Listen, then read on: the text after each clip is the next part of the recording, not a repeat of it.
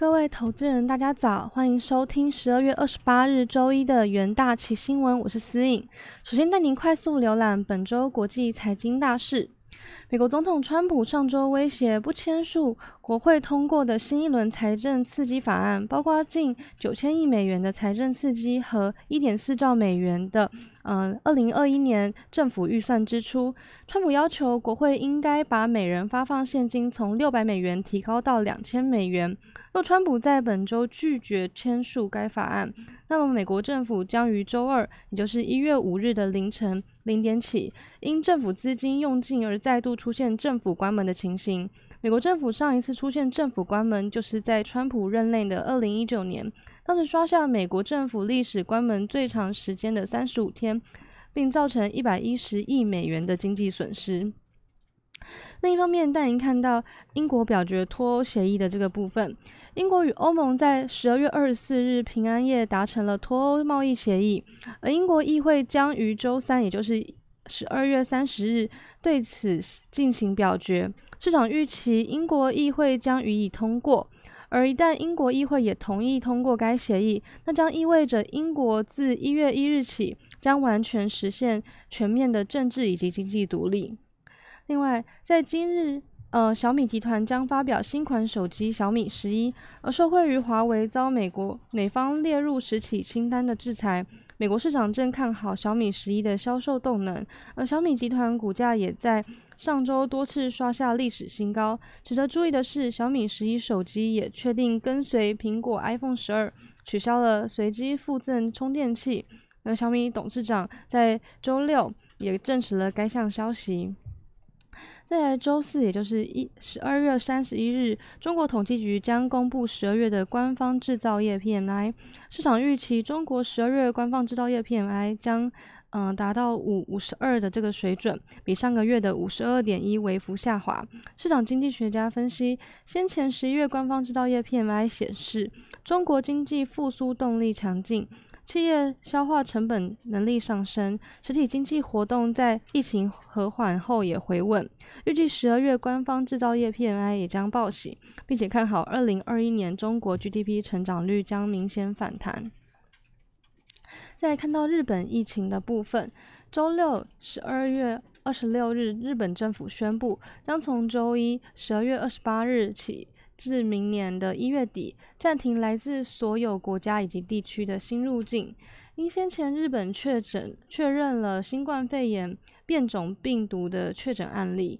日本厚生劳动大臣田村宪久在记者会上表示，先前五名自英国返国的民众确诊新冠肺炎变种病毒。另外，呃，周六十二月二十六日，一名据英国旅游历史的机长以及家属也确诊了变种病毒。该新病毒可能有进入社区之余，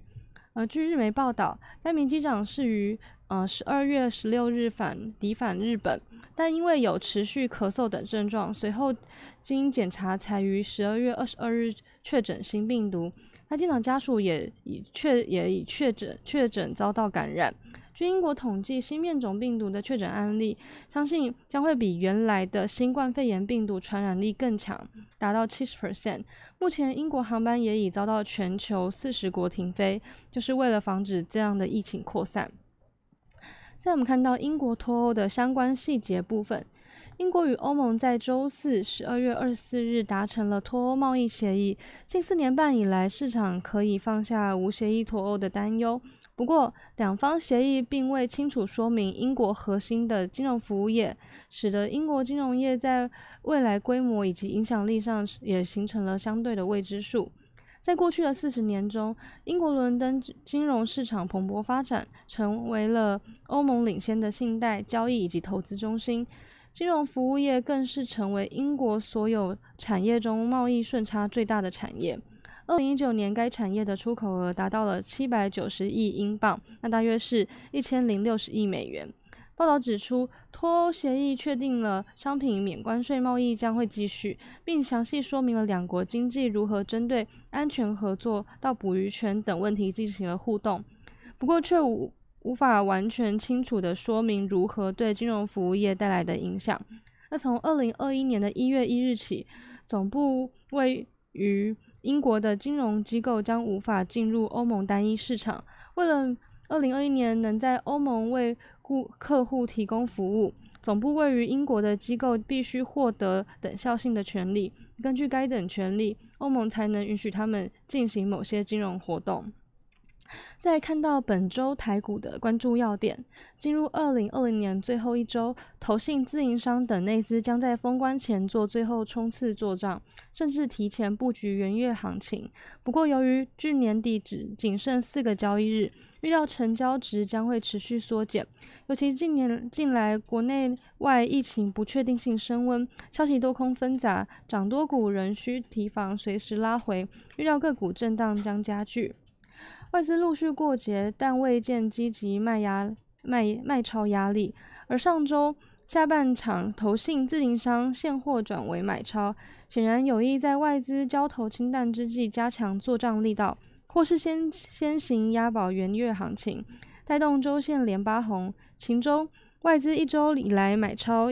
以红海六点二万张最多，启动了泛红海集团的作战行情。投信买超前十大标标股，则有长龙、华航以及万海等航运族群。接下来一周的疫情发展将取决于行情走向。那预期距离台湾较近的日本境内首度确诊了有变种病毒的感染者，那怀疑变种病毒已经进入了日本社区。而香港二十六日也确诊五十九例。其中含二十六日例的感染来源不明。尽管有越来越多国家发现变种病毒引发多头不安，但同时英国已有六十万公民接种了辉瑞的疫苗，并且接种后并未传出不良反应。而欧盟首批核准的新冠疫苗也已运送至二十七个会员国，那二十七日开始接种。疫苗发展效益正面，有利于疫情恐慌降温。封关前落后表现股渴望轮流补涨，但提醒越接近年底，观望量缩格局将逐渐显现。另外关注到本周台湾的中药经济数据预告，中央大学台湾经济发展研究中心，呃，在周一也就是今日将公布十二月消费者信心指数调查。观察十一月 CCI 总数为七十二点九点，月增一点八点，为近七个月以来的高点。六项调查指标中有四项呈现上升，在六项指标中，未有未来半年投资标投资股票时机上升五点二点。其次是未来半年家庭经济状况上升三点九五点，也是自六个六月起来逐逐月上升，来到了近七个月的高点。另外，国发会也在今日将公布十一月的景气对策信号，预期灯号将持续亮稳绿灯，景气领先，同时指标也持续成长，反映台湾国内经济回稳趋势不变，加上内外部国际需求持续改善，景气将持续朝向正向发展。国发会指出，远距商机需求延续，加上新兴科技应用拓展，国内半导体厂商高阶制程优势下。出口动能渴望持稳，内需方面，厂商持续强化资本支出，台商回流，外商加码投资，台湾持续发酵，渴望进一步推升国内投资。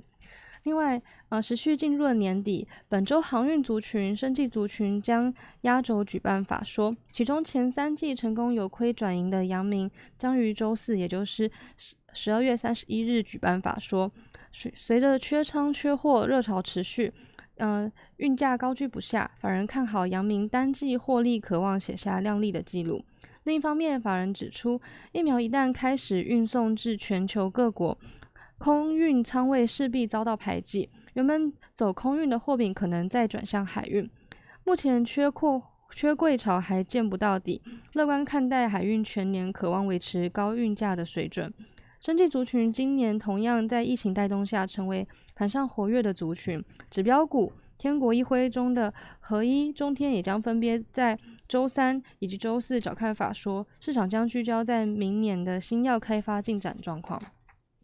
最后带到呃今日将公布的重要国际经济数据部分，下午四点半将公布香港十一月进出口数据。那在下午的五点。欧洲议会领袖将讨论出英国脱欧谈判的结果。那在晚上的十一点半，将公布美国十二月的达拉斯联储制造业活动指数，请投资人可以留意对相关期货商品的行情波动。以上是今日的元大旗新闻，谢谢各位收听，我们明天再会。